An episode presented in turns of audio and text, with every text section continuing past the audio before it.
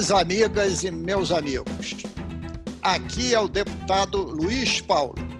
Esse é o nosso podcast RJ em Debate. Temos um encontro marcado toda semana para conversarmos sobre os principais pontos que importam ao nosso estado do Rio de Janeiro ao longo de uma semana. O objetivo do nosso podcast RJ em Debate é levar ao cidadão a possibilidade de ouvir de forma sintética e analítica as convergências ou divergências sobre os principais temas que estão sendo discutidos pela sociedade e que perpassam os trabalhos legislativos.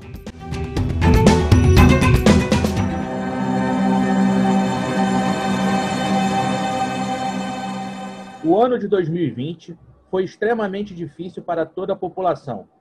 A pandemia, além das mortes e de todas as questões relativas à saúde, provocou como consequência severa crise econômica nos mais diversos estados. No Rio de Janeiro, que já vinha enfrentando grave dificuldade financeira, essa situação foi amplificada, nos levando a um cenário dos mais complicados. O fechamento de empresas e a enorme redução de postos de trabalho nos levou a um grande índice de desempregados. E os servidores públicos, embora não tenham sido atingidos pela perda de emprego, também sofreram as consequências desta situação, tendo em vista que boa parte deles se tornaram, da noite para o dia, a única fonte de renda de suas famílias. Para dar conta desses novos compromissos, muitos decidiram recorrer a empréstimos consignados. E, a partir daí, tiveram a desagradável surpresa da paralisia deste serviço Paralisia, aliás, que se estende desde maio do ano passado, diante do encerramento do contrato do governo do estado com a empresa responsável pela gestão da margem consignável.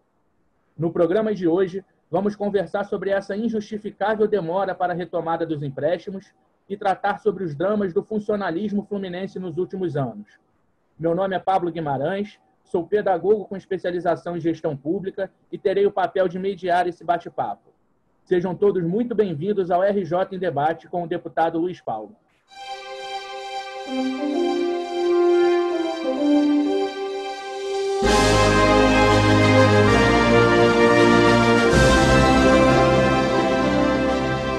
Bom dia, deputado Luiz Paulo. Tudo bem? Bom dia a todas e a todos. Bom dia, Pablo. É difícil de se estar bem diante do mal-estar social em que vivemos nos tempos presentes de pandemia, crise fiscal, grave crise financeira, crise política, incapacidade de gestores e ainda a existência de corrupção pandêmica. Veja o tamanho da crise econômica financeira em que vive o nosso Estado, aliado à mazela do desemprego e da Covid-19 constatamos que o estado do Rio de Janeiro foi o mais atingido na região Sudeste se analisarmos o número de beneficiários do auxílio emergencial de 2020, que contemplou 5 milhões e 590 mil habitantes, ou seja, 32,19% da população fluminense, de 17 milhões 366.610 habitantes, sendo que dois municípios atingiram índices de beneficiados superiores a 50% da população. Foram os municípios de Búzios, com 58,61%, e São Francisco do Itabapoana, com 51,26%. Ora, quando mais da metade da população de um município teve que recorrer ao benefício né, incluído pelo governo federal, é, é sinal que o desespero é muito grande. E até mesmo a cidade do Rio de Janeiro atingiu índice superior a 30 pontos percentuais de beneficiados com auxílio emergencial. Isso dá uma dimensão do tamanho da nossa crise. É verdade, deputado. Né? Então, são muitos os dramas né, que a nossa população está vivendo. todos eles amplificados pela crise do, do Covid, pela pandemia desde o ano passado. E um do, desses dramas é a questão dos consignados, que os servidores públicos, desde maio, não têm conseguido acessar. O senhor vem acompanhando de perto essa questão. É, quais as medidas que o senhor tem tomado no sentido de buscar uma solução para a retomada desse empréstimo consignado? Olha, Pablo, nós oficiamos ao governo do Estado já duas vezes, fora os contatos telefônicos. Em 26 de outubro do ano passado, solicitamos ao governo que nos informasse por que, que as solicitações dos empréstimos consignados estavam paralisadas desde maio, visto ser um direito dos servidores. A resposta só veio 30 dias após, informando que o governo do Estado não tinha ainda convênio com a empresa especializada para gestão do serviço é, de controle da margem de consignado, com lançamento na folha de pagamento. O governo reconhecia o efeito negativo da demora para os nossos servidores iriam solucionar.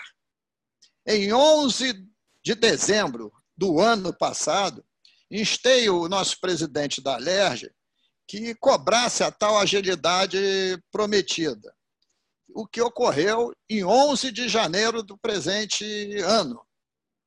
E até agora não tivemos uma resposta positiva. Então, também realizei diversos pronunciamentos em plenário sobre esse tema. E o governo anda, sempre atrapalhado com as suas próprias pernas, mostrando uma incompetência quando devia se dedicar exatamente às questões mais prioritárias, como a não possibilidade do funcionalismo público estar tendo acesso ao empréstimo consignado. Entendi. E o que mais pode ser feito para pressionar o governo? Quais são as medidas que ainda podem ser tomadas? O senhor tem alguma coisa em mente?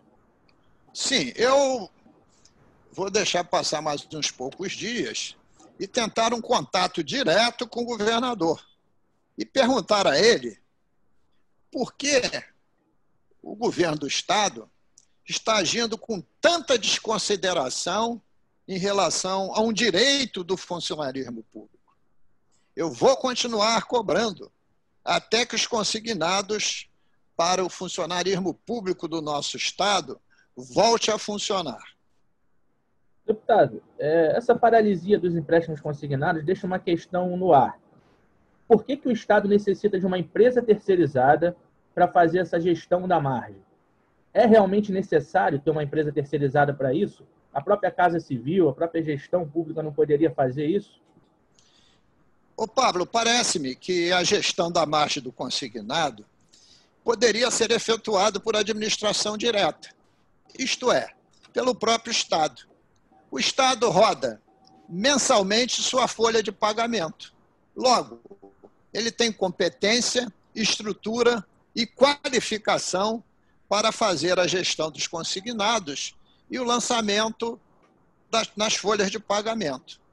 Aliás, Paulo, o tempo passou e a calamidade pública, função da pandemia no governo federal, se extinguiu em 31 de 12 de 20.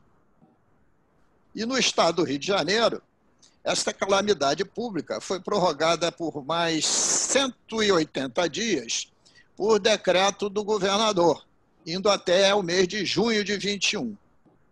Os critérios dos empréstimos consignados, que foram definidos pela União no período da pandemia, tinham margem de 35% e juros que estavam em torno de 1,05% ao mês. E agora? Voltam os critérios anteriores à pandemia, onde a margem de consignado era 30% e os juros de 1,8 ao mês, e o prazo era de aproximadamente sete anos, então é necessário também, no retorno do consignado, que as regras do jogo também fiquem muito claras para o funcionalismo público estadual. Deputado, o senhor é reconhecido por ter uma atuação política sempre que possível na defesa dos servidores. Aliás, o senhor também é servidor público, né? Qual a importância que o senhor enxerga da valorização dos servidores para a melhoria da qualidade do serviço prestado? Eu realmente sou engenheiro aposentado do Departamento de Estrada Rodagem do Rio de Janeiro. E também sou servidor público, como deputado estadual. E há que se separar, dentro do funcionarismo público, o que é função de Estado do que é função pública, que serve aos mais diversos governos. A Constituição Federal de 88 remeteu ao Congresso Nacional tal, tal disciplina para definir quais são as funções de Estado.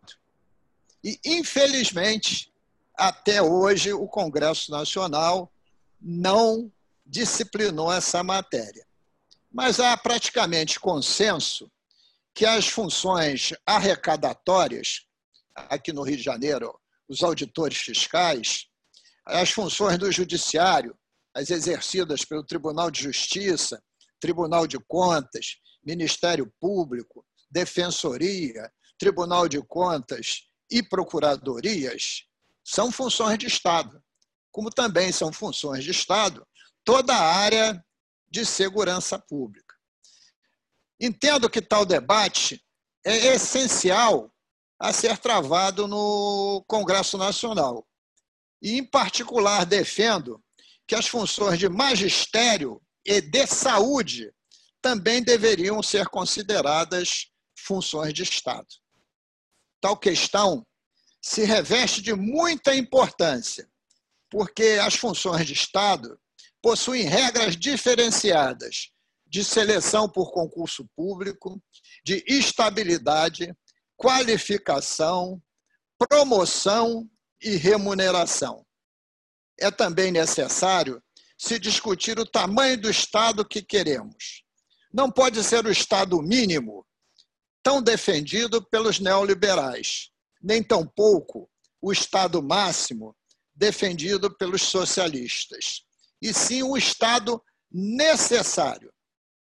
O Estado necessário é aquele que é importante para a sociedade, tendo em vista a qualidade do serviço público que essa sociedade possa receber. O servidor público tem sido visto pela incompetência de muitos gestores como o patinho feio da história, quando o servidor público é essencial. Vide a importância do SUS e dos funcionários da saúde na pandemia agora do Covid-19. O que se necessita é uma boa seleção, a qualificação, a remuneração e um acompanhamento e avaliação constante do desempenho do funcionalismo. Mas eu sou um dos defensores que o funcionarismo tem uma missão maior a ser cumprida como função de Estado, principalmente nessas áreas que aqui acabei de declinar, e incluindo também as áreas de controladoria, que tem cada vez mais uma posição relevante nas funções de Estado.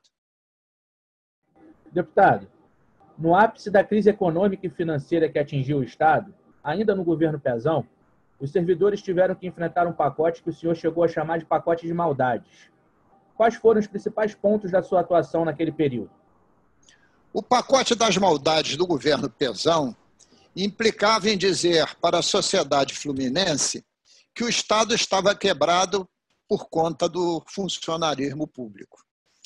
Quando, na verdade, a culpa era da incompetência dos gestores associados à corrupção existente entre esses políticos gestores e setores empresariais, e que eu denominei de plutocracia corrupta.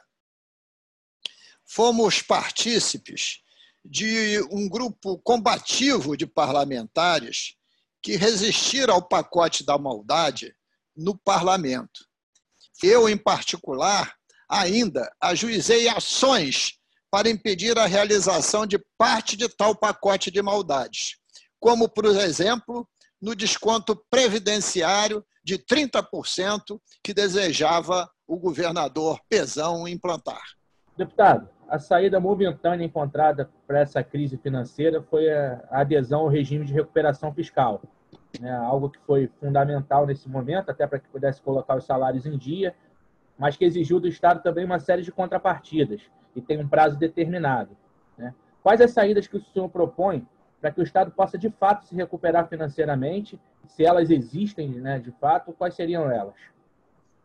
Ô Pablo, primeiro é necessário dizer que nós estamos lutando pelo empréstimo consignado com uma saída emergencial.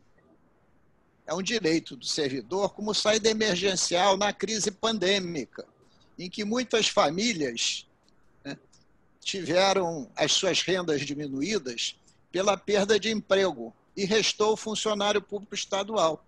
E agora ele precisa recorrer ao empréstimo consignado para manter as suas próprias famílias.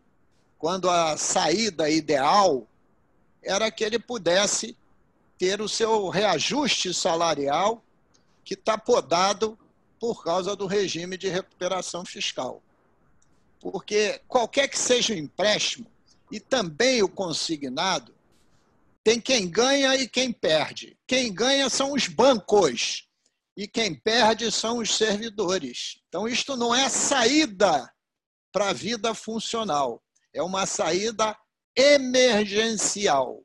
Né? E, nesse sentido, é que é necessário que a gente entenda o que, que é esse regime de recuperação fiscal que nós estamos submetidos, que impede reajustes salariais, que impede os concursos públicos, que impede a melhor qualificação do funcionalismo público. Esse regime de recuperação fiscal ele tem um erro fundamental. Ele foi assinado no governo Pezão por um prazo de três anos, renováveis por três anos. Isto é um erro inadmissível.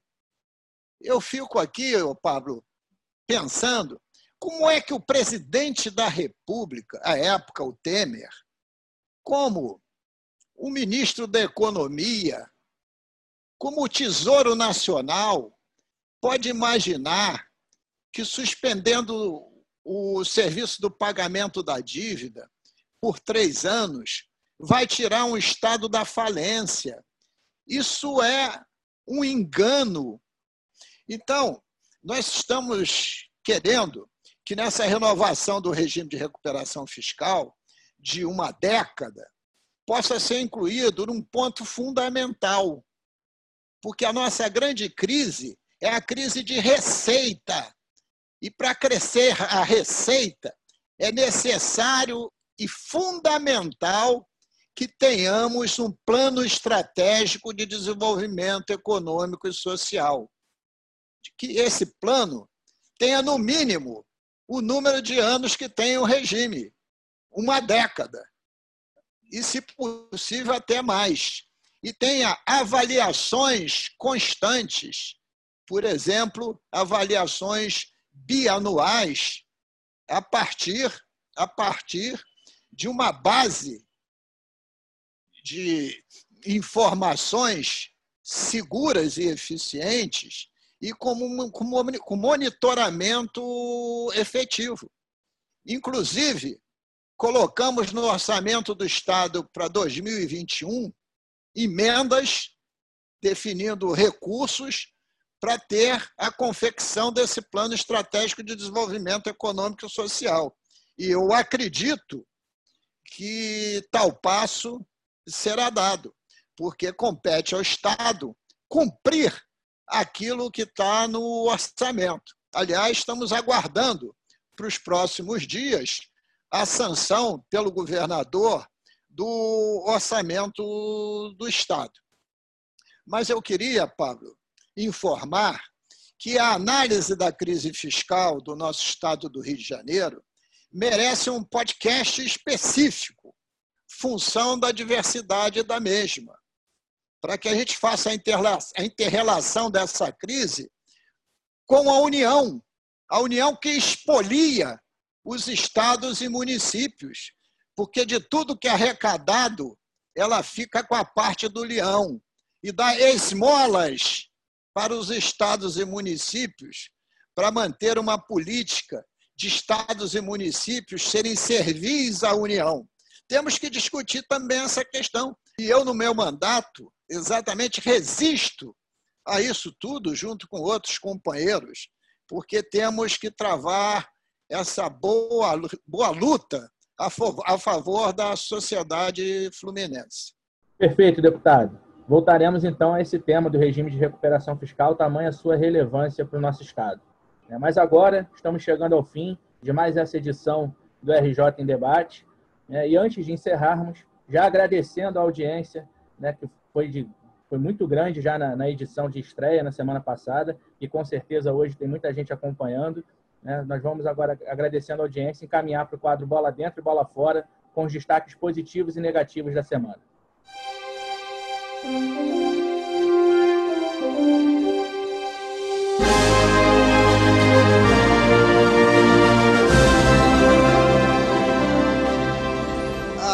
Nossa bola dentro diz respeito à decisão da Câmara Federal dos Estados Unidos que decretou o impeachment do presidente Trump, pois o mesmo incitou uma revolta da supremacia branca americana contra a democracia, excitando a invasão do Capitólio né, de uma turba de arruaceiros que não aceitaram a voz das urnas americanas. E a nossa bola fora está na decisão do governador de ajustar o seu salário de seus secretários e de subsecretários em 11 pontos percentuais, se valendo de uma lei de definição de salários de governador de 2014. Ora, esta decisão é, pode ser até legal, mas é imoral. Enquanto o salário dos servidores do Estado estão congelados pelos ditames do regime de recuperação fiscal, os gestores de maior escalão terão, em tese, um reajuste de 11 pontos percentuais. Isso me parece algo inaceitável.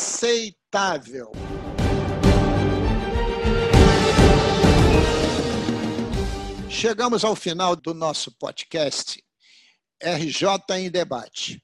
Lembrando que você, ouvinte, que gostou desse episódio, pode mandar suas perguntas e observações para o e-mail rjemdebate@luispaulo.com.br, no Facebook do deputado Luiz Paulo, no Instagram por arroba Luiz Paulo underline Dep e no Twitter, no arroba Luiz Paulo, underline Dep. Na próxima semana, leremos aqui alguns dos comentários recebidos. Eu queria agradecer a Elizabeth Mauro, a Maria Helena, o Rafael Santos, Ivani Dalven, Gilvan Carvalho, pelo apoio e sugestões em relação ao nosso podcast de estreia. RJ em Debate, com o tema Chuvas de Verão. Queria ainda agradecer a todos e todas que se interessaram em nos ouvir. E queria convidá-los para, a partir da próxima segunda-feira, 25 de janeiro, estabelecermos uma nova conversa sobre o tema relevante da semana que se inicia. Provavelmente, o início tardio, inorgânico, incipiente da campanha de vacinação do, no Brasil em relação à Covid-19. Sempre na lembrança que dia 20 de janeiro festejaremos o dia do padroeiro da cidade do Rio de Janeiro, São Sebastião, sincretizado no candomblé e na Umbanda como o orixá Oxóssi. E lembrando também que nos Estados Unidos haverá a posse do presidente Biden, terminando com a era Trump, líder maior da supremacia branca americana que vive os seus estertores. Agora, só nos resta, função da incapacidade dos nossos gestores, continuarmos na luta e pedir a proteção do nosso padroeiro, São Sebastião.